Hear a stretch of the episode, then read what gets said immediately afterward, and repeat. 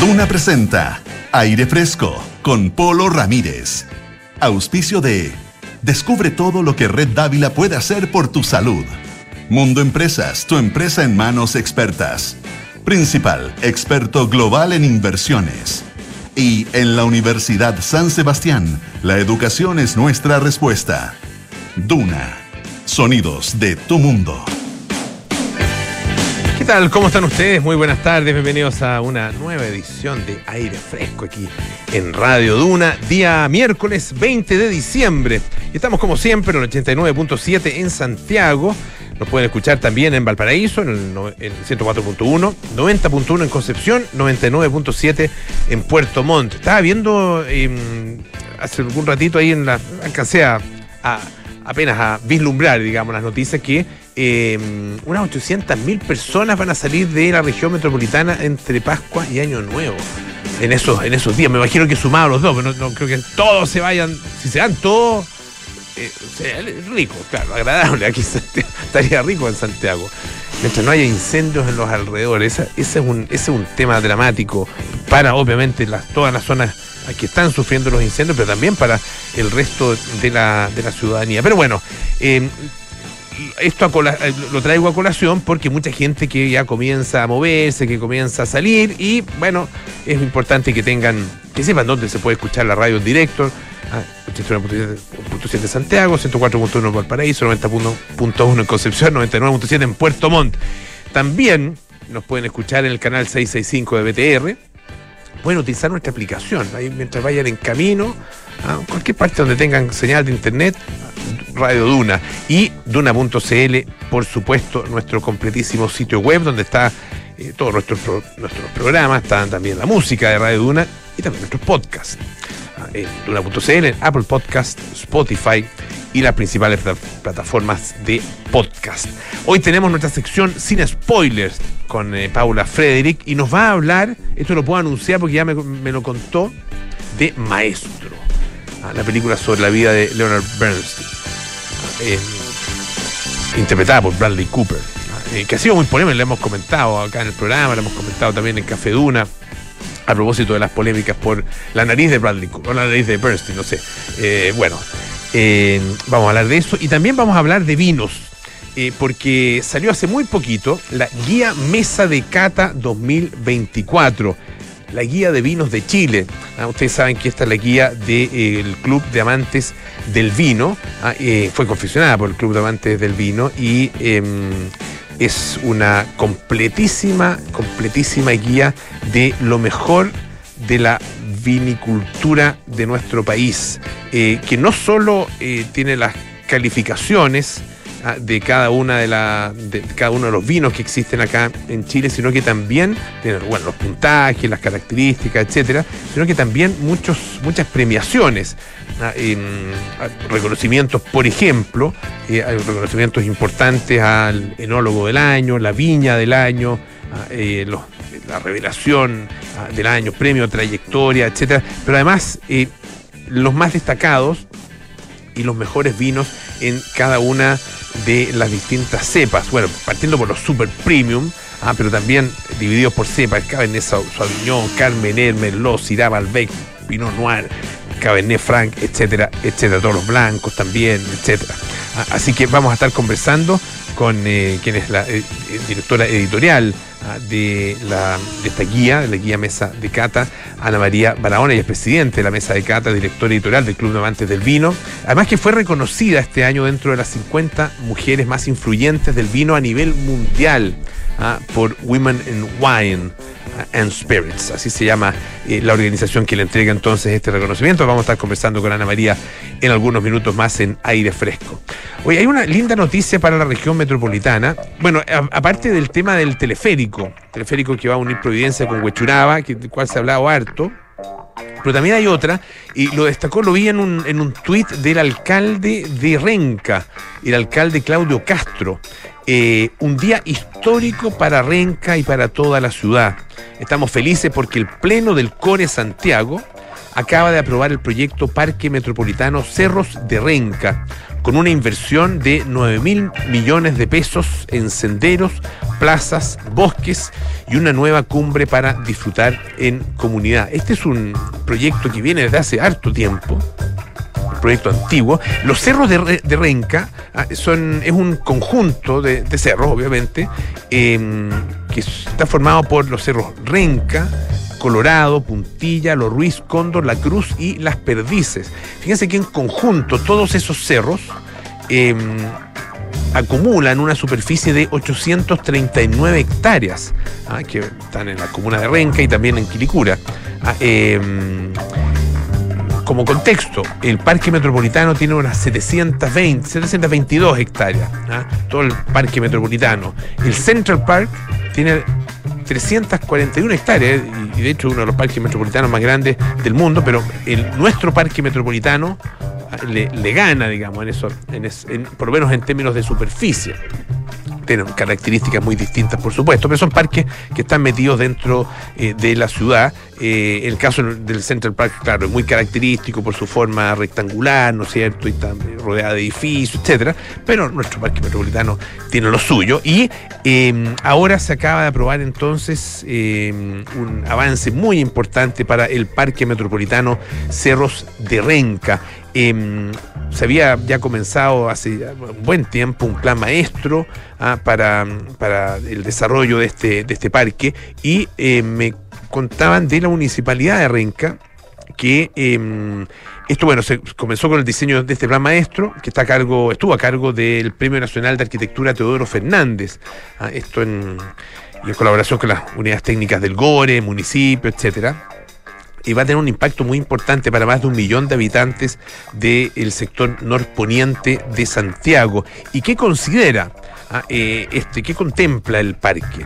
Un mirador, o sea, esta, esta inversión de 9 mil millones de pesos que se va a hacer, un mirador en la cumbre, senderos, ah, son en total 3.375 metros lineales de senderos, eh, una plaza de acceso de 4.000 metros cuadrados, plaza de la niñez, plaza pueblos originarios, miradores ah, em, y paisajismo de vegetación nativa. Así que muy, muy interesante esto que em, ya se va a comenzar. A, bueno, ya se ha comenzado a trabajar hace rato, pero aquí ya se entregan entonces los dineros para eh, realizar, eh, es parte importante de esta obra. Ah, se había avanzado ya en esto desde el año, hay avances no sé, importantes del año 2017, 2018, ah, etcétera, pero ahora eh, esto comienza a hacerse realidad. Así que nos alegramos mucho por los habitantes de esa zona. Eh, fíjense que eh, nos cuenta una nota del, eh, diario ABC de España ah, que el, el, concepto es el siguiente: cambios, producto del cambio climático. Eso es más bien producto del cambio climático, ha cambiado el color de la naturaleza. Ah, eh, esto es algo que está ocurriendo aparentemente en todo el mundo. Em, y hay un proyecto que em, tiene lugar en España que se llama Ritme Natura, del Centro de Investigación en Ecología y Aplicaciones Forestales, que recolectan información sobre el, comportamiento de las plantas. Ah, em, y eso, bueno, ayuda, ¿no es cierto?, esta recolección de información ayuda a entender qué está ocurriendo efectivamente con eh, la naturaleza. Dice que al sur de la provincia de Pontevedra, en España, ya casi en la frontera con Portugal, las hojas anaranjadas que anuncian la llegada del otoño tardan más que antes en llegar. Ah, em, en otros países, en Estados Unidos, por ejemplo, perdón, se hace un seguimiento a, eh, la, al avance de este colorido que se ve increíble. Nosotros tenemos lo nuestro también en la Patagonia, ¿ah? donde también en, marzo, fin de marzo, principios de abril, perdón, se produce eh, una, un avance muy bonito también de eh, las de, este color rojizo anaranjado, amarillento, ah, ¿no es cierto?, que tienen eh, las hojas. Eh, bueno, el punto es que se está detectando que los eh, árboles florecen a veces fuera de tiempo y no están viendo los colores habituales en, en, las distintas plantas. los colores de la naturaleza se están alterando. Perdón que voy a tomar un poquito de agua. Ah, estoy ahí con un tema en la garganta. Un segundito nomás, perdón. Eso, la música fuerte.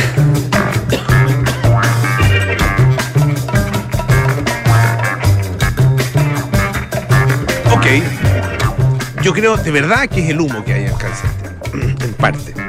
Bueno, eh, cambio climático entonces pareciera estar en el en la base de esta problemática que se está eh, observando. Dice eh, Gerard Gaya, que es técnico de comunicación de Ritme Natura, esta organización que les mencionaba, que ya hay resultados y em, los observatorios muestran que efectivamente la caída de las hojas se está produciendo más tarde. En el 2021, por ejemplo, ellos alertaban ya que en noviembre ese año los colores de la estación se estaban haciendo esperar y la culpa la tenían unas semanas más cálidas de lo normal en septiembre y octubre. Ah, em, y esto se está dando en distintas partes de España eh, y también del mundo. Las plantas, claro, no saben que estamos en otoño hasta que no llega el frío, obviamente. ¿ah? Eh, y por eso, claro, en la medida que no llega el frío, no comienzan su proceso de transición otoñal. El calentamiento está modificando las temperaturas y empujando las estaciones intermedias a posiciones más difusas. Ah, dice, y mm, claro, em, porque cada vez llega más tarde el otoño y cada vez llega antes la primavera. Eh, y por eso el color está, el color de, la naturaleza está cambiando. Eh, uno de los, yo les mencionaba en Estados Unidos, fíjense que en Vermont, por ejemplo, uno de los, de los estados de la zona em, norte, noreste, digamos, la zona ya eh, cercana a la Nueva Inglaterra, Em, está ya hay preocupación en términos del turismo, porque, claro, esta, esta paleta de colores otoñales ah, eh, está muy conectada con el turismo eh, de, esta época del año. Claro, tiene también en invierno, va por la nieve, por qué sé yo, tiene montañas, por centros de esquí muy importantes, pero bueno, esta, esta, visión ah, y esta observación de eh, los árboles tomando los colores del otoño es muy importante. Para que las hojas adquieran sus, sus tonos, digo, otoñales, necesitan noches frías, ¿ah? pero el calentamiento las está haciendo menos habituales. Em, claro, eh, el gran problema es que esto tiene impacto en la economía regional, la economía el turismo, ¿no es cierto? Pero hay ramificaciones mucho más profundas. ¿ah? Em, por ejemplo, a propósito de colores, el océano. Fíjense que en los últimos años, de acuerdo a un estudio que apareció en la revista Nature, los últimos 20 años, el 56% de los océanos se ha hecho más verde, más verde. Ah, eh, y esto, claro, tiene que ver con alteraciones en los ecosistemas. Ah, em, y esto no es solo, eso tiene que ver obviamente con la, eh, actividad humana, sino que eh, actividad humana directa, digamos, eh, pero también con eh, la característica que tienen los océanos, que son los grandes pulmones verdes, uno de los grandes pulmones verdes del planeta. Se va modificando el producto de la temperatura.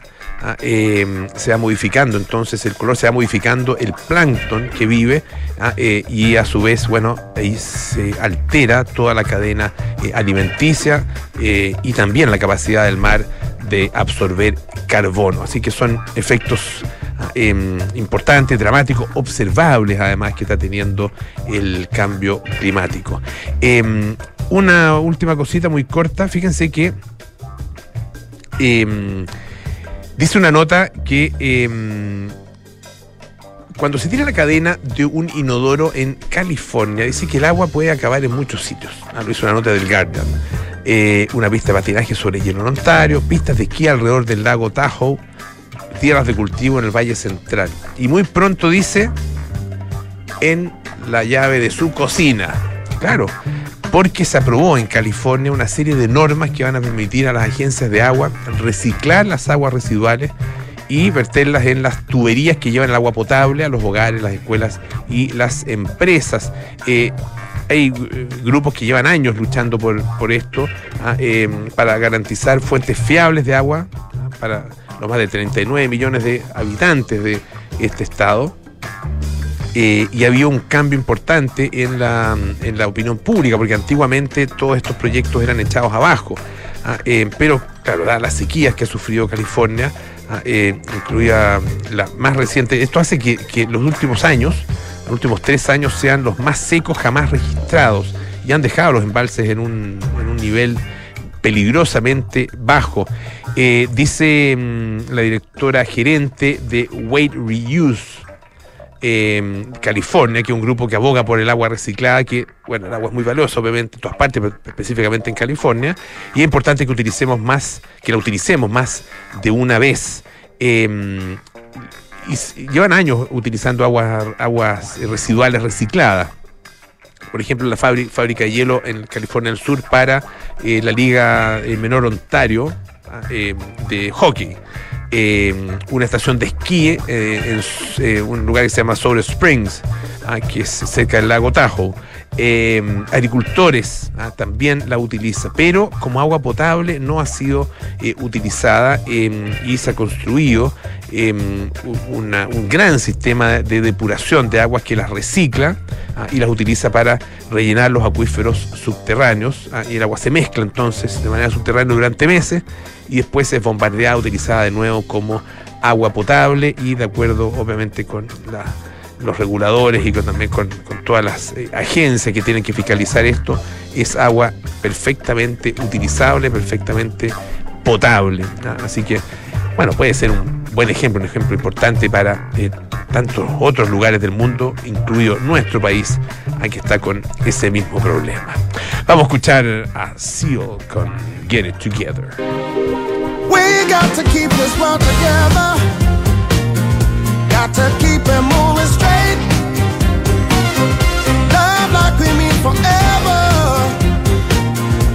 So the people can relate. If you're rolling to your left. Don't forget I'm on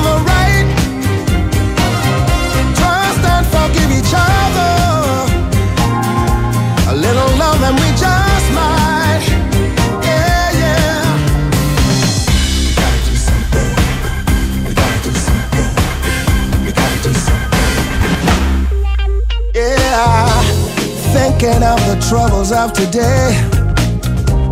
Is it easier to put that gun away? Or is it difficult to stop the world and show that you care? Everything and everyone we know is beautiful. Surely you will be the guiding light to save us all. Maybe we can be the vision of a prophet man's dream. Keep this world together. Gotta keep it moving straight Love like we mean forever so the people can relate. If you're rolling to your left, don't forget I'm on the right. Trust and forgive each other. A little love and we just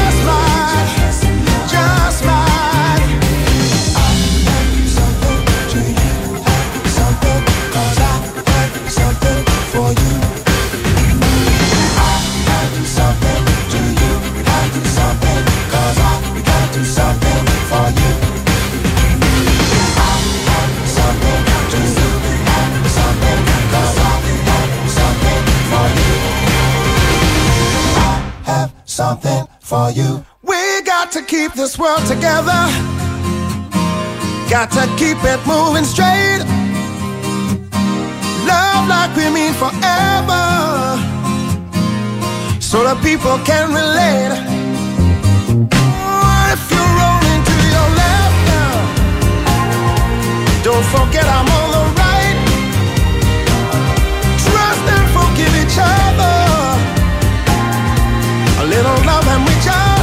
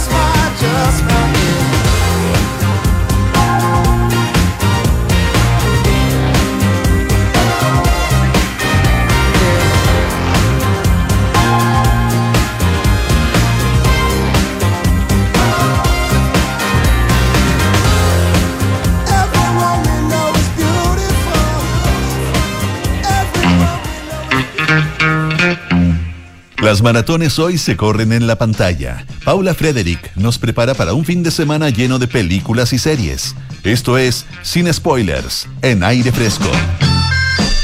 Bueno, Paula Frederick hizo las tareas.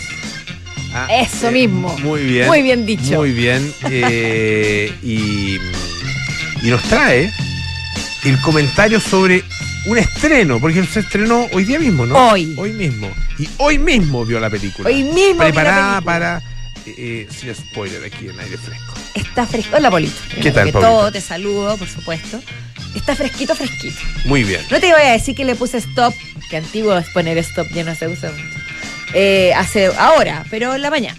Ya. Está realmente fresco. Y estoy hablando de Maestro.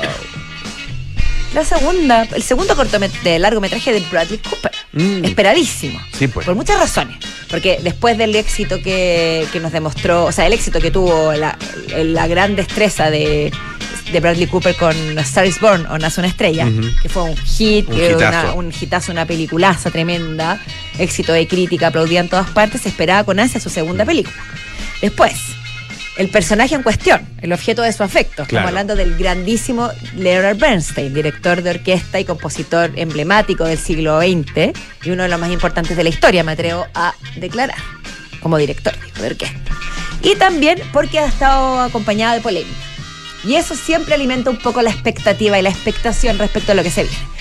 Entonces, les cuento un poquito. Hoy día se estrenó en Netflix, así que está más cerca de lo que usted cree. Creo que también se va a estrenar en cines esta película que es una biografía del grandísimo Bradley Cooper, eh, perdón, Bradley Cooper, eh, Leonard Bernstein, este director neoyorquino de origen judío, que es no, solamente fue uno de los directores más importantes de la historia, directores de orquesta y conductores de orquesta, sino también gran compositor de bandas sonoras de películas como West Side Story o Amor sin Barreras y también eh, On the Waterfront, la película protagonizada por Marlon Brando. Ah. Además de, sí, pues Nido de Ratas, la música de esa película, Un día en Nueva York, además de eh, sinfonías, óperas y una larga lista de maravillosas composiciones. Un gran admirador de Gustav Mahler, del compositor alemán que rescató su ópera, y por supuesto famoso por su interpretación catárquica, visceral, entregada a mil, eh, junto a, a la cabeza más bien de la Orquesta Filarmónica de Nueva York. Y eh, esto es un dato interesante, él fue el primer director estadounidense que dirigió de manera titular la Orquesta Sinfónica, la Orquesta Filarmónica de Nueva York. Antes siempre estadounidense, ah, mira. europeos. mira. Así que también ahí marcó un hito. Y esta película, más, más que ser una biografía convencional, nos cuenta se enfoca mucho en la relación, más bien que tuvo Bradley, eh, con Bradley Cooper, es que están tan fundidos en los mm. dos que se confunden, porque está muy bien logrado el personaje de Leonard Bernstein con Felicia, o Felicia Montealegre, su, el gran amor de su vida, que fue una mujer chilena costarricense. que ah, pasó gran parte de su infancia y juventud en Chile. De hecho, hace poco a la actriz que la protagonista, que es Carrie Mulligan, se le vio por estos lados, investigando en terreno los orígenes del personaje que iba a interpretar y que interpreta, por supuesto, maravillosamente. Los dos, para los dos suenan las campanas de Oscar, tanto para Bradley Cooper como para Carrie Mulligan. Ah, mira.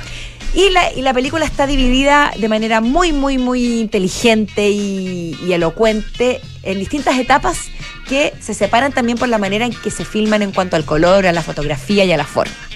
Parte con, eh, parte con una pequeña, una breve extracto de una encuesta, de una entrevista que se le hizo a Leonard Bessi antes de morir en colores, pero luego nos, metemos de lleno en los años 30 y 40 en blanco y negro. Ya. Y paradojalmente, la época en blanco y negro, que es la época de juventud de Leonard Bessi, es la más alegre y frenética de todas. Esa entrevista es el verdadero Bernstein, ¿no? Es, siempre Bradley Cooper interpretando. Y él es él el entrevistado. Es él que está con un maquillaje de los dioses. Yo nunca he visto una persona maquillado como alguien mayor con esa calidad de maquillaje. Impresionante. Va a ganarse, o sea, espero que gane un Oscar. Espero. Bueno, también tenemos todo el tema de la nariz. Él, y los No, que los maquilladores, me refería a los maestros que están detrás del Make-up. Del make-up. Make-up.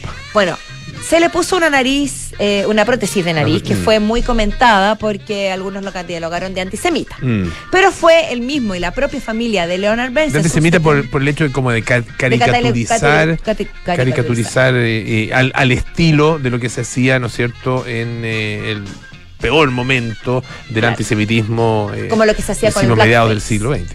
Exactamente. Cuando se pintaban los rostros de negro, cuando no podían actuar los eh, afroamericanos, por ejemplo, en, las películas. Pero más allá de toda esta polémica, la película tiene es, una maravilla. Yo la considero una gran película. Me sorprendió muchísimo porque había tanta expectativa que era complejo. Sí, pues. Bueno, como te digo, la primera parte está enfocada en la juventud de Leonard Bessel, este hombre efervescente, este joven efervescente que no puede sostener, que no puede controlar su talento y que por un hecho fortuito es, llamado el mismo día a animar un animar o conducir un concierto en el Carnegie Hall de la, de la Filarmónica de Nueva York, porque el director titular estaba enfermo él tenía 25 ah, años. Y hace un debut espectacular que es televisado y, se transforma en, la promesa del momento y en, en una estrella que nace parafraseando la película que él, que él mismo condujo, o sea, dirigió y protagonizó con Lady Gaga. Y así empieza un, momento muy vertiginoso que lo lleva por teatros, clubes nocturnos, amores y desamores. Él era abiertamente bisexual. Y de hecho, cuando la película parte, él tiene una relación con un hombre. Y luego conoce a lo que es un punto de inflexión en su vida, a, la relación que marca su historia, que es con Felicia, Felicia Montealegre. Montealegre, ¿cierto? sí que es una actriz de la que se enamora profundamente y tienen una relación amorosa que, de la que nacen tres hijos. Y eh, durante, al pasar de los años se distanciaron, pero luego volvieron a encontrarse cuando ella se enferma de cáncer. O sea, fue una relación que los mantuvo unidos toda la vida. Y la película entonces luego, cuando ya pasa este frenesí del inicio, del amor adolescente, del descubrimiento, de, la, del éxito, de la locura, de, un poco la inocencia del blanco y negro, pero filmado de manera maravillosa, ¿no? Un blanco y negro deslavado, que, transmite mucho. Viene la época en colores, que paradojalmente es la época más dura, que es el momento en el que se destapan sus infidelidades, sus relaciones con otros hombres, que se distancian y que también él se siente muy abrumado por la fama y empieza a perder un poco el norte. Y ahí, y ahí la, grabación, la filmación eh, hace guiños a los años 60, a los años 70, filmaciones extendidas con mucha profundidad de campo, saturación de color. Y un Leonard Bessie que parece mucho más perdido que en los primeros años de su vida, que son en blanco y negro. por eso digo que está que me parece un acierto la manera valiente también eh, o, osada en la que marcan de manera deliberada las distintas épocas. Y luego viene una suerte de ocaso cuando ya llega a una mayor edad, ya está consagrado y empieza un poco a reflexionar sobre su vida, a enmendar los errores del pasado y, y también a conversar con sus hijos y a ver un poco cómo va a ser su legado. No estoy diciendo spoilers, estoy diciendo solamente la estructura, porque la, magia de la película, siento yo, no se trata de tanto de conocer la historia de uno de los músicos y compositores y personajes más importantes del siglo XX, sino que cómo está filmada y cómo maneja esta relación profunda con Felicia. Porque si bien él es el protagonista a todas luces y se luce con su, con su actuación, aunque a veces roza un poco la sobreactuación, pero eso siempre es un riesgo en el que pueden caer los actores que están muy maquillados, cuyos personajes son muy reconocidos. Y, y claro, y son, y son personajes además. Eh, como dicen en, en, eh, en, Estados Unidos, eh, larger than life. Larger than life. Ah, o sea, más, más grandes que son más grandes que la vida. O sea, son tremendos, tremendos personajes. lo que, por un lado, yo escuchaba actores que dicen que ese tipo de personaje facilita la actuación, pero al mismo tiempo tiene el riesgo que tú dices, que es el de la la aparente sobreactuación. Sí, porque... que, está siempre ahí en el filo entre, entre estas dos dimensiones, ¿no? Claro. La, interpretación genuina, mm. desaparecer tras el personaje y, hacerse ver. Y el Bradley Cooper también no es larger than life, pero es muy reconocido. Mm. Su rostro es uno de los rostros más eh, populares de Hollywood hoy, entonces también a veces uno se da cuenta que está frente a Bradley, no mm. frente a Leonard. Entonces, por eso eh, Puede, pero, pero a lo que voy es que eso se logra manejar de manera virtuosa, siento yo. Ya. ¿Ya? Y se hace varias preguntas de, índole filosófico, existenciales, podría ser como. Puede tenerse todo porque hay un minuto en que Leonard Benson tenía todo. Tenía el éxito, la fama, la juventud, el dinero, la mujer que amaba, los romances que quería. Y era un judío en Nueva York que también eso tenía sus implicancias. Y él lograba sobrepasar esto y hacerse ver, o sea, hacerse ver, hacerse valer en los años 40, en los años 50, épocas complicadas por decirlo menos, por minimizarlo bastante en aquel entonces. Y él empezaba a batallar y a lograr alcanzar todos estos eh, obstáculos, superarlos en su vida, y además de hacerse muy popular no solo en la música docta, sino que también en la música de cine, que eso era algo que Ennio Morricone también, por ejemplo, por decir algo, eh, un poco resentía. ¿Qué pasa eh, con la película en términos musicales, justamente? También es un buen punto, que bueno Ajá. que lo menciones. Sí, sí, tenemos, por ejemplo, los momentos en los que él interpreta de manera majestuosa a Mahler, por decir algo. Y también hay mucha música de él de fondo que va al mismo ritmo que la película. Es como si la película a ratos fuera una sinfonía. A ratos la música es pausada. A ratos la música to- to- toma cierto aceleramiento. A aparte, es, a, a- a ver, a ratos es un adagio.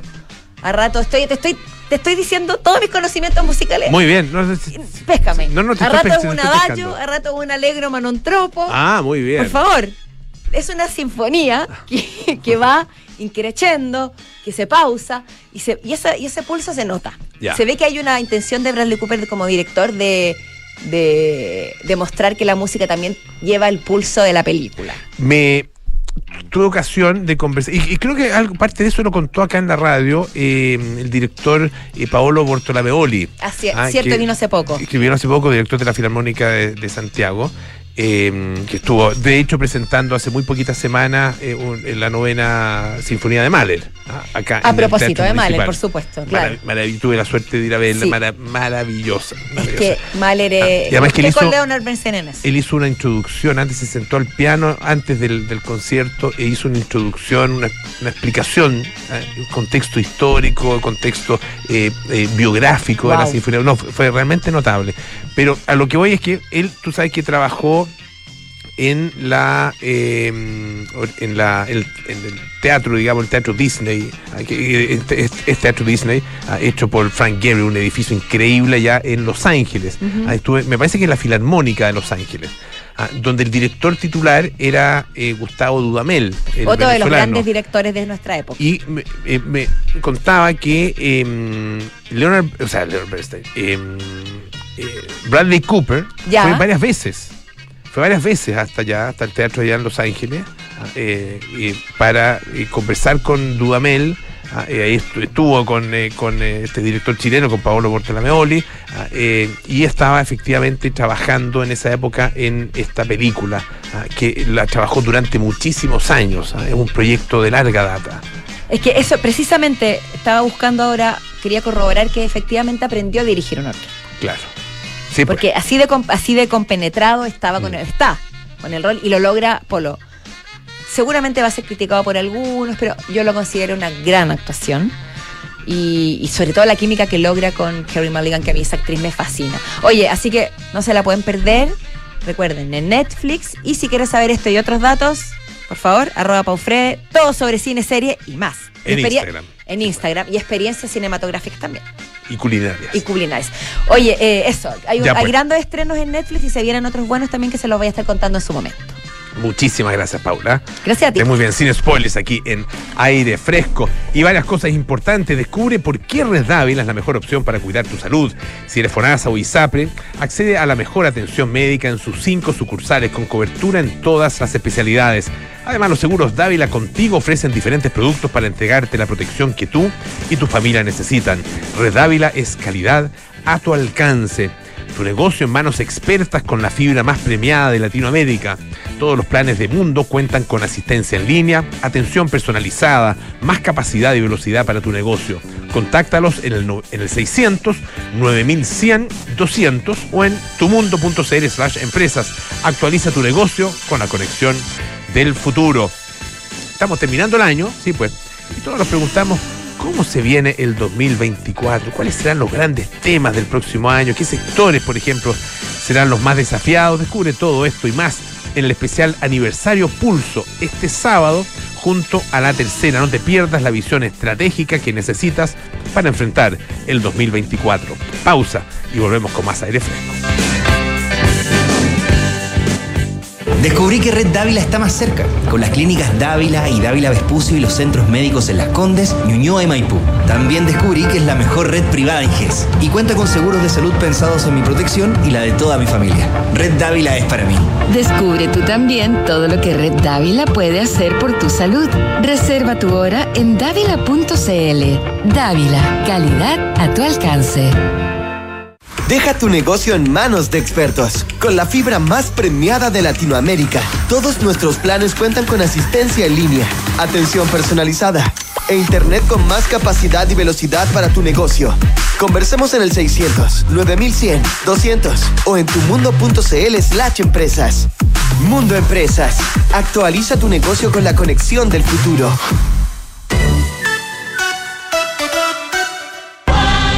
Para los desafíos de Chile, la educación es nuestra respuesta. Es por esta razón que la Universidad San Sebastián es la primera universidad chilena acreditada internacionalmente con estándares de la Unión Europea por agencia alemana ACAS. Reconocimiento que se ha reflejado en nuestra preferencia, transformándonos en la segunda universidad con mayor matrícula de pregrado del país, sumando más de 50.000 estudiantes en todas nuestras modalidades. Universidad San Sebastián, vocación por la excelencia. Conoce más en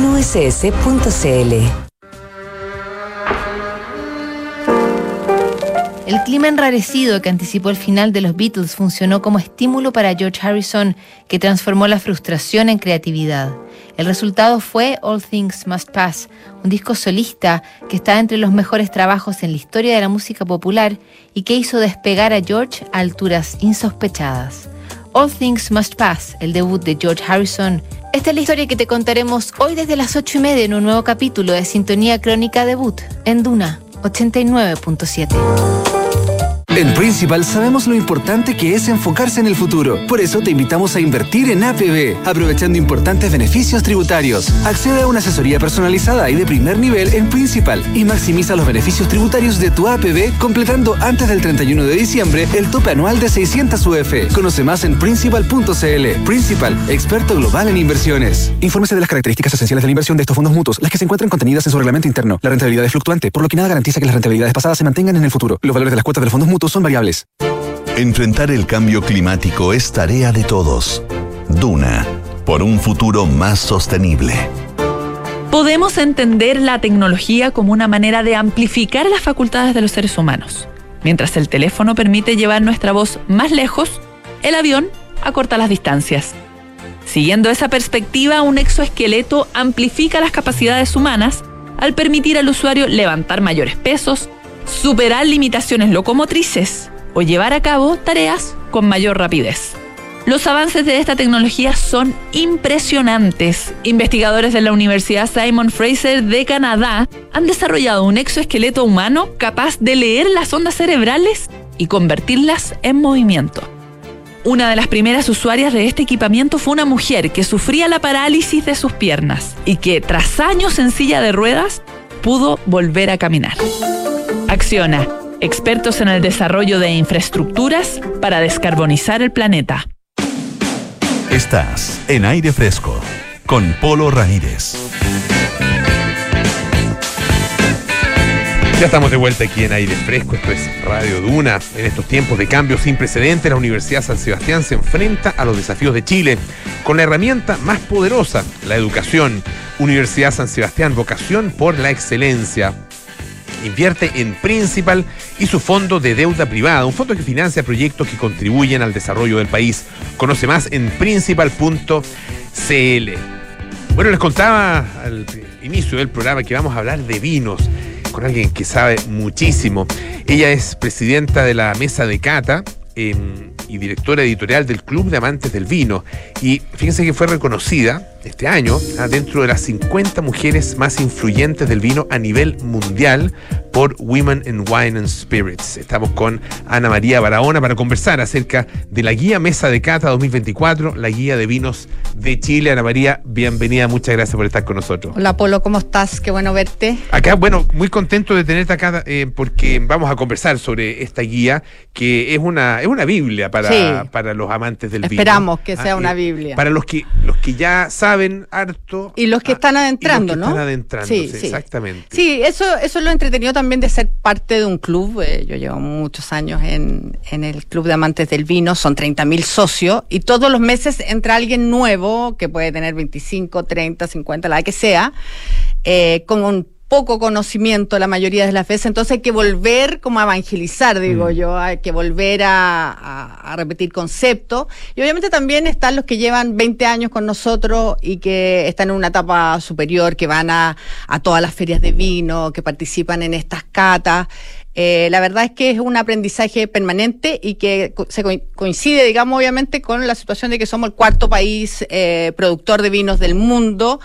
Eh, el mercado chileno siempre es bien débil ah, en consumo, pero bueno, nosotros estamos ahí en la tarea de seguir eh, educando y ojalá entregando una visión eh, lo más honesta e imparcial posible de, de la escena del vino chileno. ¿Cómo, ¿Cómo realizan ustedes esta cata? Porque son, son ¿cuántos vinos? Son cientos de vinos. Sí, Son mira, lo que pasa es que la, la guía que tú tienes en tu mano es la guía impresa que nosotros acabamos de, de presentar y de entregar los premios del año, que es una guía donde están los mejores eh, en cada una de las 25 categorías que, que tenemos, pero además está la guía digital. Y ahí hay, son, o, sea, aquí hay 200 y tantas páginas, pero en la guía digital hay 400 más. Nosotros catamos en el año, Polo, eh, cerca de 2.200 muestras de vino, catamos a ciegas, ah, que es un concepto que también eh, hay harta gente que, que no lo entiende, pero lo, lo que básicamente hacemos es estar un poco como está cualquier consumidor en una góndola o en una tienda de vino, que está un poco a ciegas, ¿no? Cuando, cuando se ve ante, ante muchas etiquetas de vino. Eh, no queremos estar influidos ni por precios ni por nombres, que, que puede pasar, digamos, ¿no? Eh, somos un panel, somos tres. eh, tengo la suerte o la desdicha de ser eh, la presidenta de la mesa cata de un grupo de hombres que me acompañan, ¿no? Un sommelier que es Eduardo Alfaro y Alejandro Jiménez, que es periodista especializado igual que yo. Entonces, eh, como te digo, intentamos mostrar eh, de la manera más honesta posible la realidad del vino chileno, que parten vinos para nosotros, digamos, de 5 mil pesos, hasta el vino más caro de Chile que vale 520 mil pesos. Y ustedes, lo- bueno, hicieron esta clasificación eh, en, por, por cepas, ¿no es Sí, cierto? sí, por categoría. Partimos en íconos, Categoría, eso. sí, están categoría- Los íconos, los, los, los los íconos, super, premium, eh, y de ahí nos vamos a categorías por cepajes, Por cepaje. claro, eh, pa- para tratar de hacerlo también un poco más fácil, digamos. Siendo súper así lo más rápidamente posible, los iconos para nosotros son vinos que están entre los 45 mil y los 500 mil pesos. Eh, eh, y los super premium entre los 24.990 hasta los 45.000. Y de ahí todos los otros vinos, es decir, que valen menos de 24.000 pesos, están eh, categorizados por cepaje, por Cabernet Sauvignon, Malbec, País, Chardonnay, Sauvignon Blanc, en fin. Y tú mencionabas el tema de los precios, porque uno podría haber dicho, claro, eh, va, va, eh, la clasificación es- podría ser perfectamente por calidad del vino. ¿ah? ¿Por qué el precio es tan eh, indicativo, digamos, como para hacer esta, est- esta primera distinción? Claro, lo que pasa es que nosotros, como somos un club de vinos, de hecho, eh, nosotros sacamos al final de año esta guía que, que tenemos los dos en la mano, pero todos los meses en la revista mensual que reciben nuestros socios eh, hay unas páginas dedicadas a alguna categoría de vinos. Por ejemplo, ahora en febrero va a salir Chardonnay y los vinos naranjo. Ya. Entonces, y nuestros socios, que además, eh, junto con la revista, reciben una caja de vinos que puede ser reserva, gran reserva, premium, tienen muy metido el tema de precio en la cabeza. Entonces, Perfecto. le hablamos a ellos para tratar de ser lo más simple posible. Ya. Eh, pero, pero eh, que es un punto no menor, si tú miras la guía, bueno, justo en esta oportunidad el vino más caro de Chile salió el mejor. El mejor, claro. Pero no pasa No es- todos no- los ya, años. no necesariamente No así. necesariamente pasa eso. Y de hecho, en la, en la, en la revista, todos los meses, nosotros eh, valoramos y le ponemos un- como un sticker especial a los best value, que son los vinos que tienen súper buen puntaje y que valen menos de 10 mil pesos. Ya. Estamos conversando, les recuerdo, con Ana María Barahona, presidenta de la Mesa de Cata, directora editorial del Club de Amantes del Vino, a propósito de eh, la publicación en, en papel, digamos, en físico, de la guía Mesa de Cata 2024. Háblanos de este, de este vino, de este mm, Del vino viñedo ícono, Chadwick. ¿no es cierto?, de viñedo que se llama Viñedo eh, Viñedo Chadwick, eh, que es un vino eh, que saca, bueno, de los 100 puntos, saca 100 puntos. Bueno, eh, es, es- bonita la historia, eh, Polo, porque la verdad es que en- yo llevo un poquito más de 15 años en una segunda etapa en la CAF eh, y siendo su presidenta, y esta es la segunda vez que damos 100 puntos. Eh, cuesta, cuesta encontrar la perfección, yo creo que a todo el mundo le cuesta, pero nos pasó desde la primera degustación, estando a ciegas, eh, que a pesar de eso ya estábamos probando vinos ícono y, y dijimos el número te invento 26 increíble. Todos le dimos un super puntaje. Para llegar a la final de íconos tenemos que dar sobre 94 puntos. El, el 100 es el tope 90 está súper bien y de hecho nosotros solo publicamos vinos que tengan sobre 90 puntos. Ya. ya, ya nadie mira los 88 89 que mirábamos hace 10 años.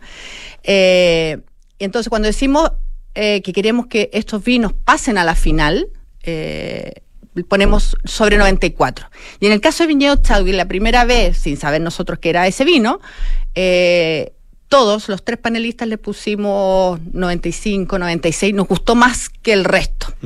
Y después hubo dos, dos series más de finales hasta decir, estamos ante un vino que nos emociona. Hay dos segundos lugares con 99 puntos, hay dos vinos que estuvieron ahí muy cerquita, eh, pero la verdad es que ese vino eh, nos conmovió, digamos, yo, nosotros sentíamos que había una, una, una delicadeza, una elegancia, sentíamos que, sa- que, que hablaba de este lugar, que además es un lugar, Puente Alto, de donde viene este vino, es, eh, es el barrio más top del vino chileno. eh, con todos los problemas que hay subyacentes, inmobiliarios o miles de cosas con las que carga Puente Alto.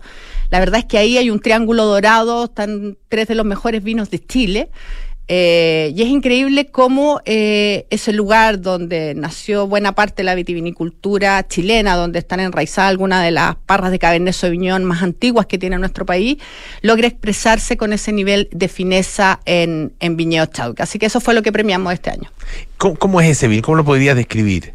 Eh, mira, lo probé hace muy poquito porque hicimos un podcast. Nosotros tenemos un podcast también en, de la CAV eh, y entrevistábamos a su enólogo que además está de salida, que lleva, ve- llevaba 20 años haciendo el vino, así que se va con el puntaje perfecto que no solamente le dimos nosotros qué este año. irse, ¿ah? No, increíble, se va así como con muy feliz. Eh, dos de los críticos más importantes de afuera también le dieron 100 puntos este año, antes que nosotros, de hecho.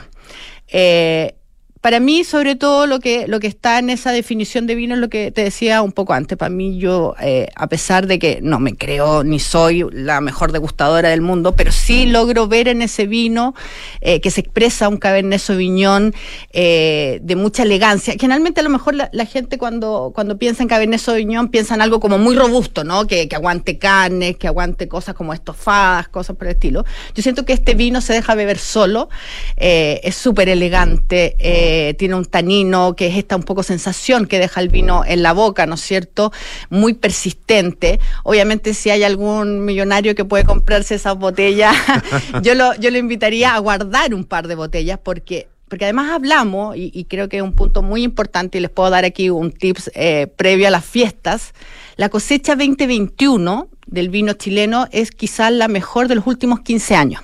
Entonces, cuando ustedes Eh, estén, dato, ¿ah? eh, cuando ustedes estén en la cap.cl o en una tienda, en un supermercado y estén a punto de comprar algún vino, 2021 se van a la segura. ¿ah? Eh, estoy hablando en general de, de Colchagua, de, los Cariñán de- de- del Maule. Es un gran, gran año.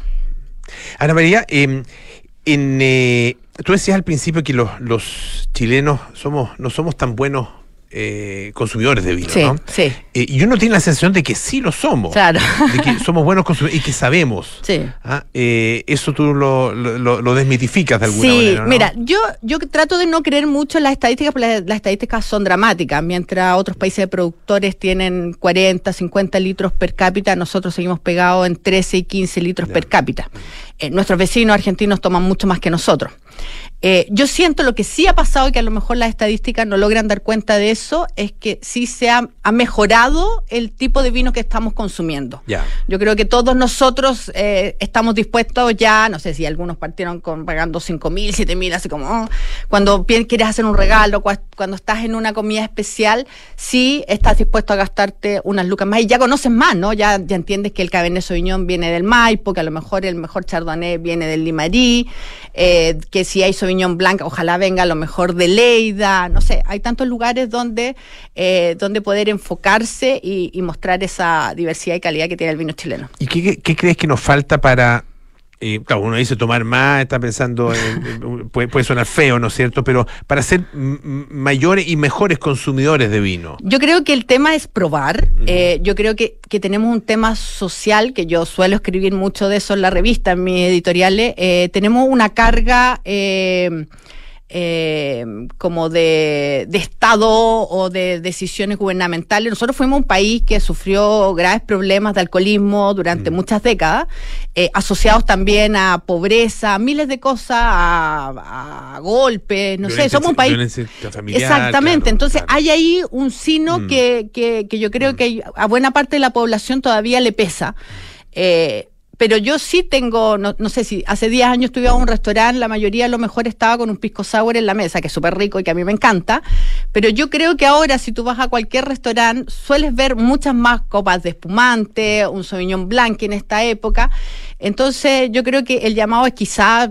nos- nosotros además tenemos uno de los países que más, eh, que más tasas impositivas le pone al, al tema del alcohol y desgraciadamente el vino eh, se mezcla con otras industrias que tienen muy poco y nada que ver con este producto que es súper noble, que viene de la uva, digamos, frente a otros fermentos, digamos. ¿ah? ¿Cuáles son, Ana María, los... eh, porque eh, a, a- a lo largo de los años uno como que ha venido hablando de distintas, se hablaba mucho del Carmener en algún Sí, minuto, sí. se habló mucho del Pinot Noir en otro Sí. momento, el Cariñán. Claro. Ah, ¿Cuál es la cepa que en este momento está como despertando mayor interés? Mira, yo siento que este es un gran momento eh, y los invito a probarlo. De hecho, me gustaría también contarles que, que además de ese gran vino que obtuvo 100 puntos, hay una viña del año, que es la viña Tabalí eh, del norte, eh, que ganó muchas categorías, digamos, y que puedes encontrar vinos desde 8 mil pesos hasta el más caro que tienen, que vale 100 mil. Yo siento que, por ejemplo, eh, lo que está pasando con el Chardonnay en el norte verde, que, que la zona de Huasco, Limarí, Elqui, es muy interesante. Eh, se está empezando y me parece que, que para los más, a lo mejor, eh, los que quieran conocer cosas distintas, la garnacha, que es muy propia de Europa, ¿no es cierto?, de, de España, uno prueba harta garnacha española. Hay un par de etiquetas acá en Chile que están haciendo muy ricos vinos. Y clásicos, como el Cabernet del Maipo, que hablábamos un ratito, como el Sauvignon Blanc de Leida. Y dentro de las categorías, así como que tú te vas a la segura, los viños, que son de la cepa Cariñán, que tú nombraste hace un ratito, eh, del Maule, es un, es un número fijo. Esa es la zona ma- eh, Maule. Secano, secano interior secano del Maule, interior, ¿no? exacto. Cauquenes. Exactamente, esa-. Melosal, por ahí, claro. Coronel del Maule. Claro, que, que, que en algún en, en algún momento además era muy conocido por el por eh, uva más bien cepa país, ¿no? Claro, no, la cepa país está muy concentrada en... ¿Está más al eh, norte? eh, está más al sur, está Más en, eh, entre Biobío y Ah, e Itata. Perfecto. Igual ya. que el Sansó, que es Ya. otra variedad que son muy entretenidos. Lo- los choros de esas dos variedades, en, en ese caso específico, eh, Polo, es que se pueden, son perfectamente para tomar en este, en esta época un poco más frío. son vinos que a lo mejor tienen un poquito más de agarre, pero, pero funcionan muy bien. Son, son muy ricos vinos. Ana María, eh, estamos conversando, lo recuerdo, con Ana María Barahona, presidenta de la Mesa de Cata y directora editorial del Club de Amantes del Vino, a propósito de la Mesa de Cata 2024, la guía que publica la CAP. El, el- tú, tú mencionabas eh, algunos best values. ah, Sí. eh, ¿Qué nos podría recomendar? Algo, Sí. algo que esté, que, que lo tengas ahí como en la, en la mente. Eh, como les nombraba hace un rato, tenemos una viña del año, que es la viña Tabalí del norte, y como les dije, hay, tiene dos, dos etiquetas, una más best value, que es la línea Pedregoso, que se mueve por los 8 mil pesos y que funciona súper bien, y también, si quieren ir un poquito más arriba, hay una línea que se llama Betas Blancas, que tiene todas las, mismas variedades que a lo mejor las tienen en precios más arriba, tienen eh, Chardonnay, Sauvignon, Syrah, Malbec y, Ca- y Carmener, pero a precio más, eh, más más atractivo para, para todos. Perfecto. Ana María Barahona, muchísimas gracias por estar con nosotros. ¿Dónde se puede comprar la, la guía? La guía se puede comprar en las tiendas de la CAP. Nosotros tenemos tiendas físicas en el Parque Arauco, en el Costanera Center y en el- los Dominicos, pero la pueden comprar por la web también. Y como les digo, también pueden revisar los resultados en la página web de la CAP. eh, eh, ahí ya aparecen todos los, Perfecto. Los vinos que catamos este año. Muchísimas gracias. ¿ah? Que esté muy bien, mucho éxito. Gracias, ya nos vamos. Viene Cartas Notables con Bárbara Espejo. Nada personal con Matías del Río, Josefina Ríos, Terapia Chilensis con María José Ochea, el académico Fabián Barrera y Sintonía de Crónica Debut con Bárbara Espejo y Francisco Aravena. Nosotros nos juntamos mañana a las 6 de la tarde para más aire fresco. Chao, chao.